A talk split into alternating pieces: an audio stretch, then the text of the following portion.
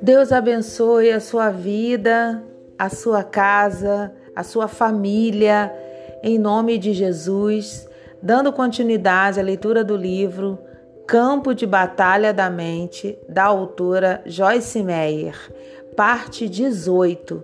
Por favor, torne tudo fácil. Não posso aguentar se as coisas forem muito difíceis. Mentalidade de deserto porque este mandamento que hoje te ordeno não é demasiado difícil, nem está longe de ti. Deuteronômio 30, 11.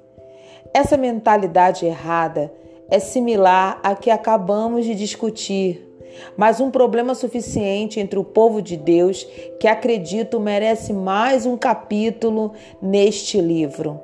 É uma das desculpas mais comuns que escuto das pessoas nas suas orações.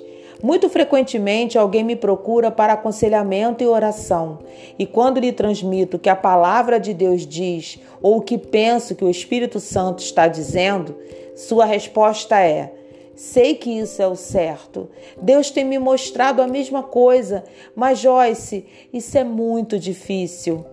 Deus tem me mostrado que o inimigo tenta injetar essa frase nas mentes das pessoas para fazê-las desistir. Alguns anos atrás, quando Deus me revelou sua verdade, ele me instruiu a parar de dizer como as coisas eram difíceis, assegurando-me de que se alguém o fizesse, as coisas se tornariam mais fáceis. Mesmo quando estamos determinados a continuar e fazer alguma coisa, gastamos tanto tempo pensando e conversando sobre como é difícil que o projeto termina sendo muito mais difícil do que teria sido se tivéssemos sido positivos em vez de sermos negativos. Quando inicialmente comecei a ver a palavra de Deus como se supunha que eu devia viver e me comportar e a comparar com o que estava vivendo, sempre dizia: Quero fazer as coisas do teu jeito, Deus, mas é tão difícil. O Senhor levou-me a Deuteronômio 30:11, onde ele diz que os seus mandamentos não são muito difíceis, nem estão muito distantes, nem estão muito distantes de nós. A razão dos mandamentos do Senhor não serem difíceis para nós é porque ele, ele nos dá o seu espírito para trabalhar poderosamente em nós e nos ajudar em tudo o que nos tem pedido. O ajudador. E eu rogarei ao Pai, e ele vos dará outro consolador, conselheiro, ajudador, intercessor, advogado, fortalecedor e companheiro, a fim de que esteja para sempre convosco. João 14:16. As coisas ficam difíceis quando estamos tentando fazê-las independentemente, sem nos apoiarmos e confiarmos na graça de Deus. Se tudo na vida fosse fácil, nem mesmo precisaríamos do poder do Espírito Santo para nos ajudar. A Bíblia se refere a ele como o ajudador. Ele está em nós e conosco todo o tempo para nos ajudar, para nos capacitar a fazer o que não podemos fazer. E deveria acrescentar: fazer com facilidade o que seria difícil sem ele. O caminho fácil e o caminho difícil Tendo Faraó deixado ir o povo, Deus não o levou pelo caminho da terra dos filisteus, posto que mais perto. Pois Deus disse: para que porventura o povo não se arrependa, vendo a guerra e torne ao Egito. Êxodo 13, 17. Você pode estar certo de que onde quer que Deus o conduza, ele é capaz de guardá-lo. Ele jamais permite que nos sobrevenha mais do que podemos suportar. 1 Coríntios 10, 13. Seja o que for que ordenar, ele paga por isso. Não precisamos viver em luta constante se aprendermos a nos apoiar nele continuamente para ter a força de que precisamos.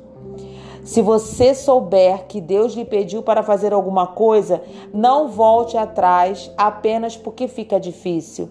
Quando as coisas ficarem difíceis, difíceis, gaste mais tempo com ele. Descanse mais nele e receba dele mais graça. Hebreus 4:16.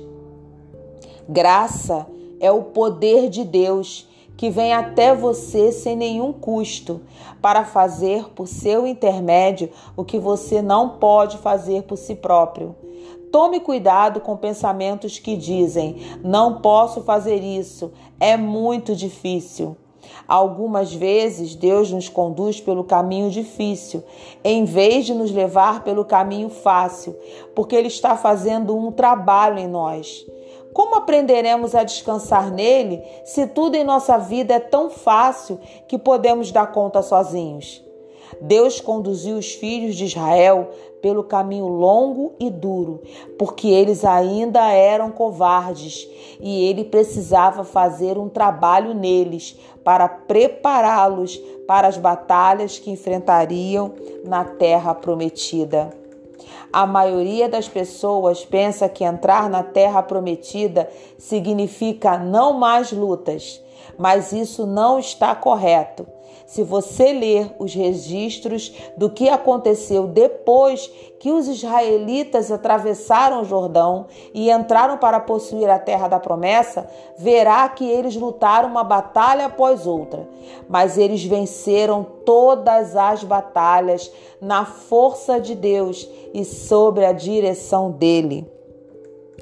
Deus os conduziu pela rota mais longa e mais difícil, ainda que houvesse uma mais curta e mais fácil, porque ele sabia que eles não estavam prontos para as batalhas que enfrentariam ao possuir a terra. Ele se importava com o fato de que eles, ao virem o inimigo, pudessem correr de volta para o Egito. Então os levou pelo caminho mais difícil para ensinar-lhes quem ele era e que não poderiam depender deles mesmos. Quando uma pessoa está passando por um momento difícil, sua mente quer desistir. Satanás sabe que se puder derrotar-nos em nossa mente, poderá nos derrotar em nossa experiência. Por isso é tão importante que não percamos o ânimo, não nos cansemos, nem desfaleçamos.